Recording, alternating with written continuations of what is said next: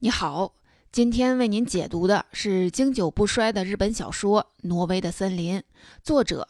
村上春树生于一九四九年，在日本文坛是一个另类。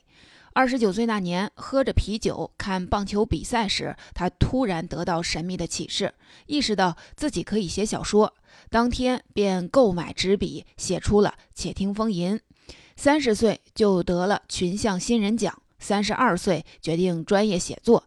每年都发表很多小说评论和翻译，不仅在日本国内拥有惊人的销售量，还是被翻译成外文次数最多的日本当代作家。至今，他已获得谷崎润一郎奖、卡夫卡奖、安徒生文学奖、耶路撒冷文学奖等众多奖项。每年十月，诺贝尔文学奖颁奖前，他的名字都会出现在赔率榜的前三名，被昵称为“诺奖陪跑健将”。村上是日本文学断层中崛起的异类，既不推崇传统小说，也不欣赏大江健三郎、三岛由纪夫等观念为重的现代名家，甚至对日本本身都有抵触。但他代表了二战后出生的新一代日本人。前所未有的深受欧美艺术家的影响，爱好爵士乐，爱用极具想象力的语言描绘出物质化都市的虚无感，用异类世界的奇幻补足都市灵魂的存在感。但相比于《一九八四》《巡洋冒险记》等极富后现代特征、脑洞大开的代表作，一九八七年问世的《挪威的森林》却是他创作生涯中罕见的现实主义小说。我们可以由浅入深的分三个层面来阅读《挪威森林》。通常大家提起这部小说，都会首先想到性与死。如果只看一遍，那这本小说给你留下的最深的印象，多半就是三个年轻人之间的并不复杂的爱情纠葛。所以在第一个层面的阅读中，你可以先把爱情作为关键词。小说的主人公渡边是一九六九年前后的大学生，专业是戏剧研究。渡边高中时代唯一的好朋友名叫木月，来不及过完青春期就莫名的自杀身亡，仿佛把自己祭奠给了青春。木月之死对于渡边和他生前的女友直子都造成了严重的心理创伤，两人不约而同的选择到没有熟人的大学开始新生活。一年后，渡边和直子在东京街头偶遇。这时的直子清瘦、娴静、腼腆，两人交往的方式很单调，在落叶飘零的东京街头漫无目的的散步。一开始前后相隔一米，后来并肩行走。侄子在二十岁生日晚上，情绪激动地倾诉了几个小时。渡边不知道该怎么安慰痛哭的侄子。只能用肌肤相亲的方式表达自己的关爱。那之后，侄子不知去向，几个月后才回信给渡边，说他住进了一家深山里的精神疗养院。渡边前去探望时，感触良多，知道了侄子更久远的秘密。两人无法用正常的方式做爱。直子说和他交往会拖累渡边，但渡边决定要等待他好转，因为渡边相信还有未来。也因为他彻底明白了一个事实：自己很爱直子，但直子仍然只爱木月。这时候，渡边已开始与低年级的绿子交往。绿子同内向的直子截然相反，就像迎着春天的晨光蹦跳到世界上来的一头小鹿。但绿子的出现让渡边十分的彷徨，一方面念念不忘直子缠绵的病情与柔情。一方面又难以抗拒绿子大胆的表白和迷人的活力，直到直子自杀后，渡边才彻底投奔绿子的怀抱。据说这本书出版发行时，封面上那句“百分百的恋爱小说”本来是“百分百的村上春树写实主义小说”，更改广告语，显然是出于促销的考虑。但恋爱小说这个提法也不能说没有道理。在爱情这个相对浅的阅读层面，书迷们最津津乐道的是渡边更爱直子还是更爱绿子？对于这个问题，一个非此即彼的答案并没有多少价值。我们不妨从这部小说的来龙去脉说起。这部长篇小说的主要创作要素，在村上的早期作品中就已萌芽生根。主要情节是根据他的短篇小说《简》生发而来的，在逗留欧洲期间发展成长篇。也是在那个时期，村上把写长篇小说需要的生活模式固定下来，转型为极有耐力的专业小说家。一天写十页稿纸，每页四百字，也就是一天四千字。挪威的森林的开头部分是在希腊各地咖啡馆的小桌上、轮渡的座椅里、机场的候机室里、公园的树荫下、廉价旅馆的写字台上写的。正如他所言，不论在怎样的场所，写小说的地方通通都是密室，是便携式的书房。因为旅行中不便携带四百字一页的稿纸。他就在罗马的文具店里买了便宜的大学生笔记簿，用圆珠笔写上蝇头小字，丝毫不管四周的座位吵吵嚷嚷，小桌子摇摇晃晃，笔记本上见到咖啡，或是半夜三更，旅馆隔壁房间的男男女女的波澜起伏。这本厚厚的、沾满污渍的初稿，至今仍留在村上的村边。结果写到中间，他的劲头上来了。写着写着，上世纪六十年代末的气味、色调、情绪，在他四周清清楚楚浮了上来。最后写成了一部将近九百页稿纸，难以称之为轻松的小说。转折点就出现在绿子这个人物出现之后。绿子的出场，好像是要和之前的所有人物形成对比似的，一上来就明艳活泼，话也很多。无论从哪个方面说，都和直子形成了鲜明的对比，让人感觉和绿子在一起吃东西也会变得更有趣儿，散步也更有目标。他谈起开小书店的父母硬把他送进贵族学校念高中时，对资本社会的阶层差异、金钱观念的看法相当的犀利，让我们一下子就看到绿子和渡边在家境观念上是很相近的。甚至他做的关西口味的菜肴也是渡边最习惯的，而且相比于直子和渡边，他们似乎更有健全的恋爱基础。所谓的健全，就是纯洁的两情相悦，空白的共同回忆，无需担负彼此沉重的过往。而且绿子向往被爱，他认为以前得到的家庭中的爱介于不充分和完全不够之间，所以很渴望得到充分的爱。然而，看似开朗的绿子也经历了母亲的死亡、父亲重病的折磨，并不是一个没有故事的女同学。但她面对死亡的心态和渡边直子有所不同。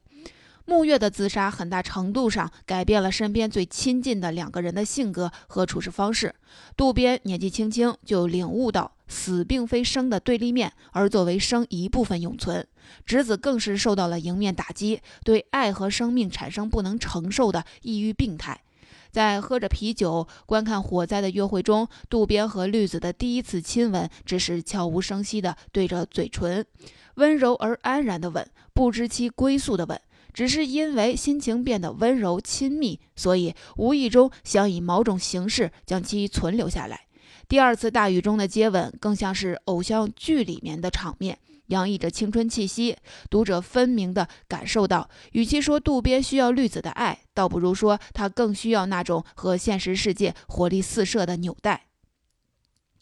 绿子的生机勃勃，给渡边带去了真实生活的愉悦感。充实感，绿子仿佛有一种超越时代、超越苦难的本质性的活力，足以抵抗这个经济膨胀、人心空虚、理想颓废的年代，像一种强光，在阴暗的空间里让人难以忽视。但这部小说的流行，并不仅仅是因为七十年代的日本文坛很少有这样清新的纯爱物语。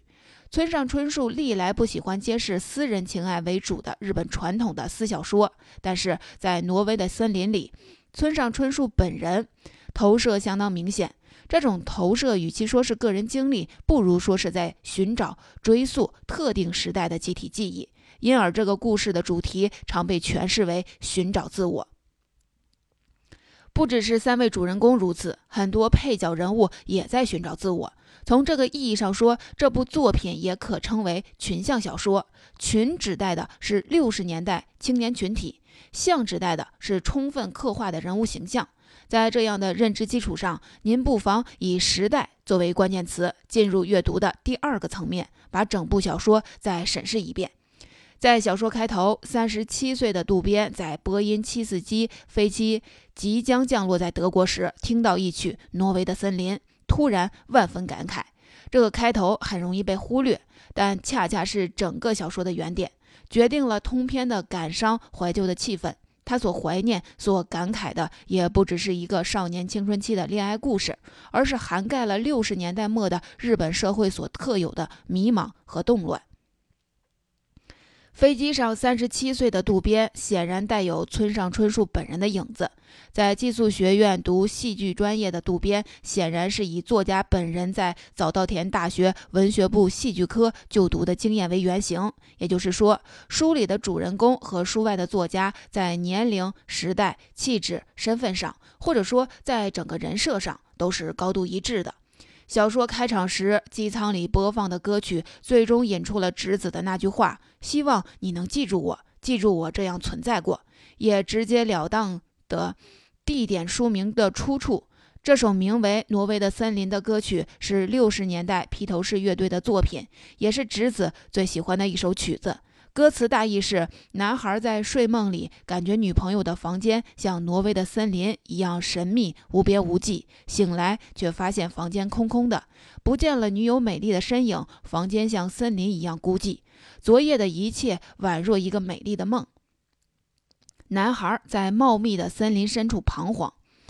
村上形容它是一支静谧、忧伤而又令人沉醉的莫名的曲子。这种梦境般的虚无感，既可以说是村上印象中的青春期的氛围，也可以说是整个六十年代的象征。当时嬉皮文化在欧美各国颠覆了传统生活方式，到处充满变革的味道。日本也深受影响。小说中的年轻人时常谈起嬉皮士的音乐和电影。与此同时，日本国内的反美情绪高涨，爆发了安保运动和全共动学生运动。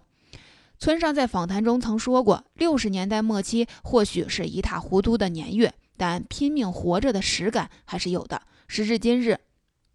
的确有打动人的地方。小说中的渡边刚好经历了学运，却并没有从中找到能够安放自己的位置。无论是对以极右人士为中心的财团法人经营的寄宿学校，还是对虚伪的学运分子，渡边都不能接受。在小说的第二章里，村上对学校氛围的描写完全可以看作对社会整体氛围的抨击，尤其是在第四章里，机动队捣毁了学生壁垒，罢课被制止。村上借着渡边之口，直率地指出，他们害怕因缺课过多而拿不到学分。此类人物居然也高喊什么解散大学，想来令人喷饭。如此卑劣的小人，唯有见风使舵，投敌变节之能事。他只能在心中对早已自杀的木月说：“这帮家伙一个不少的拿到学分，跨出校门，将不遗余力地构筑一个同样卑劣的社会。”渡边就此对大学教育放弃了希望，消极的应对，只是把校园当作培养无聊、忍耐、自我学习的地方。另一个方面，小说中，直子及其病友玲子居住的疗养院，倒像是一个避难所，被主流社会认为反常的病人过着看起来与世无争、自给自足的封闭生活。在这样的环境中，渡边反倒觉得很舒服。回头再看现实世界，他只觉得不正常的那帮家伙全都在神气活现的东奔西窜。所以在渡边以及经历全共斗时代的七八十年代的那代人心中，始终有一种优柔寡断的价值观，始终徘徊在革命与革命无用、享乐与享乐太空虚的矛盾中，伴随着焦躁与无奈。表面看来就是拒绝长大，有一种延期成熟的心态。而拥有这种心态的人，恰恰就是村上春树主要读者群。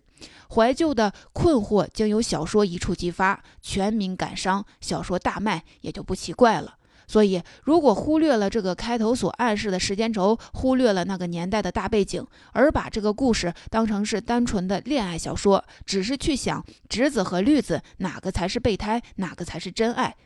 恐怕流于肤浅。会大大的遗漏作家真正想要表达的内容。这也引申到另一个容易被忽略的问题：作者为什么要在渡边和直子、绿子的恋爱关系之外，用大量笔墨描绘那些配角人物？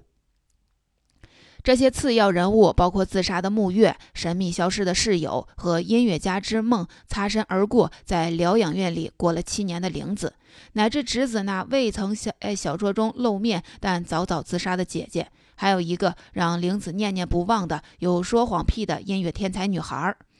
举例来说，渡边的大学同学永泽在小说里就很重要。他犹如渡边在平行世界中的镜像，是一个实用型社会人格的典型人物。渡边和永泽的交情是从美国作家菲茨杰拉德的作品开始的，因为当时没有人像读这样的美国小说，没有人像他们那样拒绝去读当代日本作家的作品，他们才会一见如故。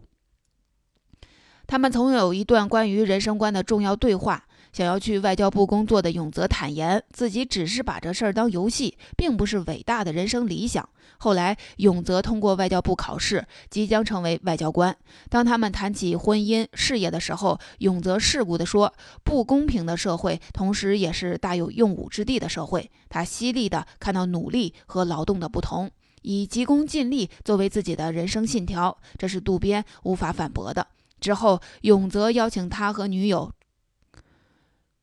共进豪华晚餐，席间谈到喝酒后交换女伴的事儿。在初美的追问下，渡边坦诚，如果没有体温那样的温暖，有时就寂寞的受不了。三人随后在人生观、自我认知方面产生了分歧，尴尬的场面预示了日后的悲剧。初梅与永泽分手后，很快与别人成婚，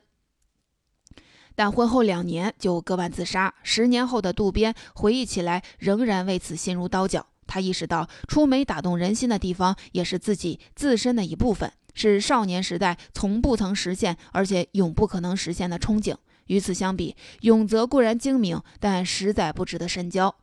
正是永泽的这些话，让渡边去思考自己、绿子的父亲等平凡的人生。也正因为有这些精神层面上的内容，这部小说才能堪期成为成长小说。而非单纯的爱情故事。同时，上述这些配角构成群像，像整部小说浸润在充实而丰富的情绪里，立体展现了时代的特性。村上不太给自己的小说写后记，但《挪威的森林》是一个特例。他坦诚，这部小说具有很重的私人性质，可以献给我离开人世的几位朋友和留在人世的几位朋友。更耐人寻味的是，在写处女作时。村上曾给自己定下一个原则：不写性，不写死。到挪威的森林时，他已经走到成熟的创作阶段，也敢于在文学世界里面对真实的自我、真实的当下时代，所以他放开了那个原则，用清新恳切的语调处理这两个人生的终极问题。原则改变了，手脚放开了，接下去就是怎么写的问题。下面我们不妨进入进入阅读的第三个层面——技术。看看站在技术的角度上，挪威的森林独特的魅力究竟在哪里？在挪威的森林之前的八年里，村上一直喜欢给作品里的人物随便起个象征性的代号，诸如鼠、羊这样的名字。后来他逐渐感到小说更长、更复杂了，出场人物再无名无姓的话。作者本人都会束手无策，乱成一团。但在写作《挪威的森林》时，村上春树第一次断然赋予人物以真实的命名，让群体形象各自独立起来。也就是说，像渡边、玲子、直子这样的名字，其实是第一次出现在村上春树小说里，名正而言顺。村上好像一下子体会到了让群体人物形象拥有各自生命的觉感。最美妙的是，他觉得自己几乎可以变成另一个人，而不是只能寄托在没有人格感的代号上。作为村上春树第一部现实主义长篇小说，《挪威的森林》在叙事上找到了自然而丰富的路径，笔调更流畅，也更抒情，更具有个人性。超现实的想象力从世界尽头回归到了深井般的时代记忆。村上擅长的那种天马行空的幽默感并没有消失，而是完全赋予了绿子这个人物。在这部小说里，主线是渡边以第一人称叙述，但也经常大段引述其他人物用第一人称叙述的个人经历。这样一来，作者就好像在现实世界中构筑了平行世界，不同种类、不同色调、拥有各种意见和世界观的人物都能次第出场，故事的可能性随之膨胀，人物之间的瓜葛随之增加。如果从技术层面上审视，我们会发现这部小说对于人物关系的处理大大超越了言情小说的陈旧套路。比如说，我们前面讲过，直子和绿子这两个人物之间形成了鲜明的对照，而女主角直子死后将衣服留给病友玲子，于是，在小说的后半段，玲子俨然成为了直子的化身，甚至是再生。这神奇的一笔意味深长，使得人物的关系和人物心理的复杂大大增加。再比如，直子所在的疗养院位于深山中，像遗世独立的另一个世界，是社会的反面。没有时代感，也没有浮躁功利的必要，只需要种蔬菜、看书、听音乐、编织。这样的描写显然出自渡边的主观视角，具有超现实意味。然而，即便在这样的环境中，直子依然无法摆脱悲伤。渡边逐渐学会了遗忘的能力，直子不仅不具备，而且在主观上不断的抵抗。这其实是截然不同的两种人生态度。相形之下，被世人普遍接受乃至认定是正常的，反而是遗忘、麻木和适应。这是令人无奈而感伤的事实，也是渡边和直子永远不可能在一起的终极原因。将两种人生、两个世界放在一起，直观对照，是村上春树精心安排的结果。这样的对照，其实在整部小说中无处不在。渡边前后探访过直子两次。相关情节在小说中占据了大变大量的篇幅。在两个晚上，渡边听侄子和他的病友玲子追溯往事，看到了侄子月光下的裸体，也经历了白天歌唱、登山、喂兔子等等没有时代特征的琐事。再回到东京后，渡边看着街巷里纷杂的人事、成人用品店，讲述自己如何泡妞的老板。便越发感觉到强烈的对比：山中的生活与城中的生活，节制朴素与奢侈享乐，追问自我与放任自我。渡边想要帮助拯救侄子，但自己也时常的迷失在现实世界里，最终发现自己的乐观只是一厢情愿的憧憬罢了。经过这样大量的笔墨的铺陈，作家所要表现的抽象的哲学思考才有了具体的依托。在小说人物里，所谓的存在的不存在感，具有而言就是城市丑陋现实；而不存在的存在感，则是接近于理想化的山中世界。除了对照之外，象征也是挪威的森林中运用较为娴熟的手法。比如小说结尾处有一段饱受争议的情节，如果从技术层面剖析，就相对好理解一些。玲子在侄子死后到东京，穿着一身侄子的旧衣服，把他自杀前后的详情讲给了渡边听。两人回忆着侄子，听着披头士乐队的歌曲，给侄子办了一场简单的葬礼。一夜之间，他们非常默契和尽兴地做了四次爱，似乎把压抑许久的情绪倾泻一空。这场性爱和渡边永泽在酒后在东京闹市寻花问柳是截然不同的，象征着他们透过死者直子这个媒介建构一种确凿的崭新的人际关系，就好比是一次身心同步的郑重告别。渡边告别以挚友之死为分水岭的青春期，告别了迟疑和迷茫，因而更需要绿子的牵引。玲子也告别了漫长的山中隐居岁月，决定回到现实生活，和家人们在一起。此外，我们不能忽视这一点的是，《挪威的森林》之所以成为村上春树的代表作，在很大程度上得得功于它固定在了村上迷人的语言特色。感伤而不压抑，坦率而不低俗，几乎没有日本战后阴郁沉重的文字气息。说的是虽是青春情事，却没有传统私小说那种阴暗的黏腻感，也没有。把孤独、寂寞、边缘写成负面的情绪，而是通过深邃的人物关系、极富特色的语言，使之升华为一种优雅的格调，一种乐在其中的境界。这种特色常常反映在村上式的人物对话中，比如绿子要渡边形容一个对他爱意达到什么程程度。渡边这样回答他：“春天的原野里，你一个人正走着，对面走来了一只可爱的小熊，浑身的毛好像天鹅绒，眼睛圆鼓鼓的。他这么对你说：‘你好，小姐，和我一起打滚玩好吗？’”接着你就和小熊抱在一起，顺着长满三叶草的山坡咕噜咕噜滚下去，整整玩了一天。你说棒不棒？绿子说太棒了。于是渡边告诉他：“我就这么喜欢你。”紧接着，这个比喻又扩展成喜欢你的程度，就好像森林的老虎都融化成黄油。这类对话蕴含着成年人的孩子气，充满顽童异想天开的快感。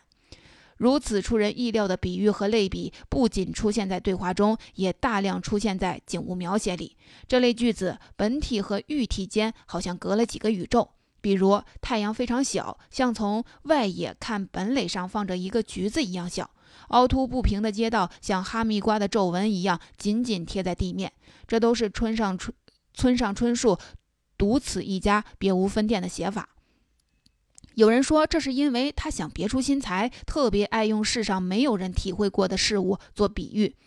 也有人说，这些匪夷所思的词汇搭配的灵感来自于英文老歌；还有人说，那是因为他对现代世界中碎片化的万事万物一视同仁，不分轻重，所以故意消除价值标准。可以从中看到他的浪漫和幽默。不管怎样，若往深处分析，这样的比喻不仅是文体上的特色，也能使他的作品更有预言性。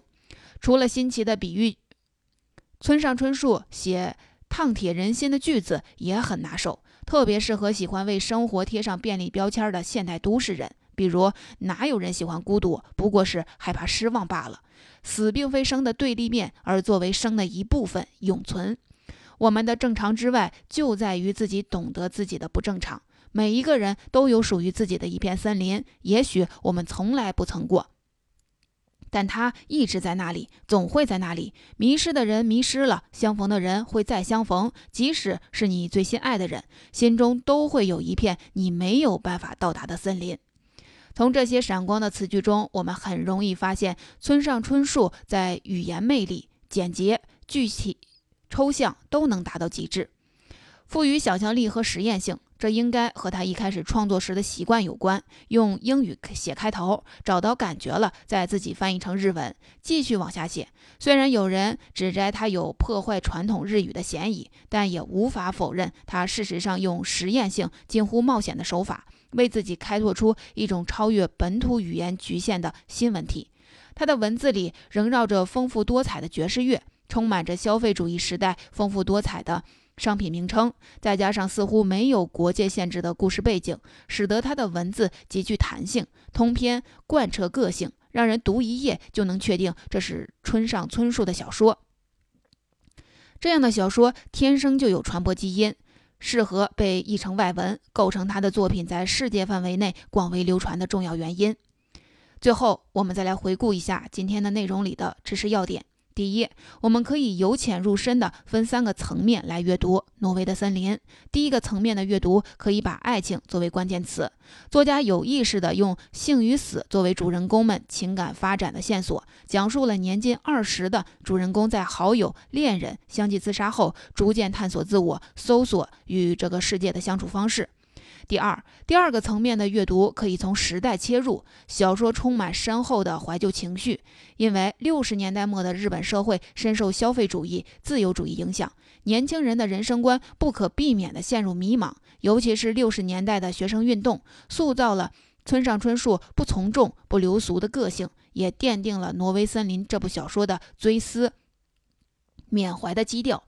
第三。第三个阅读层面是技术。作为村上春树第一部现实主义长篇小说，《挪威森林》的叙事找到了自然而丰富的路径。在这部小说里，主线是渡边以第一人称叙述，但也经常大段的引用其他人物用第一人称叙述的个人经历。这样一来，作者就好像在现实世界中构筑了平行世界，不同种类、不同色调、拥有各种意见和世界观的人物都能次第出场。故事的可能性随之膨胀，人物之间的瓜葛随之增加。如果从技术层面上审视，我们就会发现，这部小说对于人物关系的处理大大超越了言情小说的陈旧套路。第四，《挪威的森林》之所以成为村上春树的代表作，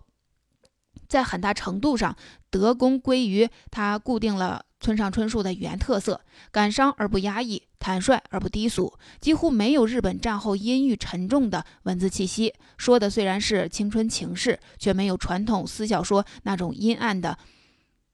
黏腻感。也没有把孤独、寂寞、边缘写成负面的情绪，而是通过深邃的人物关系、极富特色的语言，使之升华为一种优雅的格调，一种乐在其中的境界。第五，村上春树的语言魅力十分突出，简洁、具象和抽象都能达到极致，富有想象力和实验性。事实上，他用近乎冒险的手法，为自己开拓出一种超越本土语言局限的新问题。他的文字里仍绕着丰富多彩的爵士乐，充满着消费主义时代的丰富多彩的商品名称，再加上似乎没有国界限制的故事背景，使得他的文字不仅极具弹性，而且天生具有传播基因，适合被译成外文，构成他的作品在世界范围内广为流传的重要原因。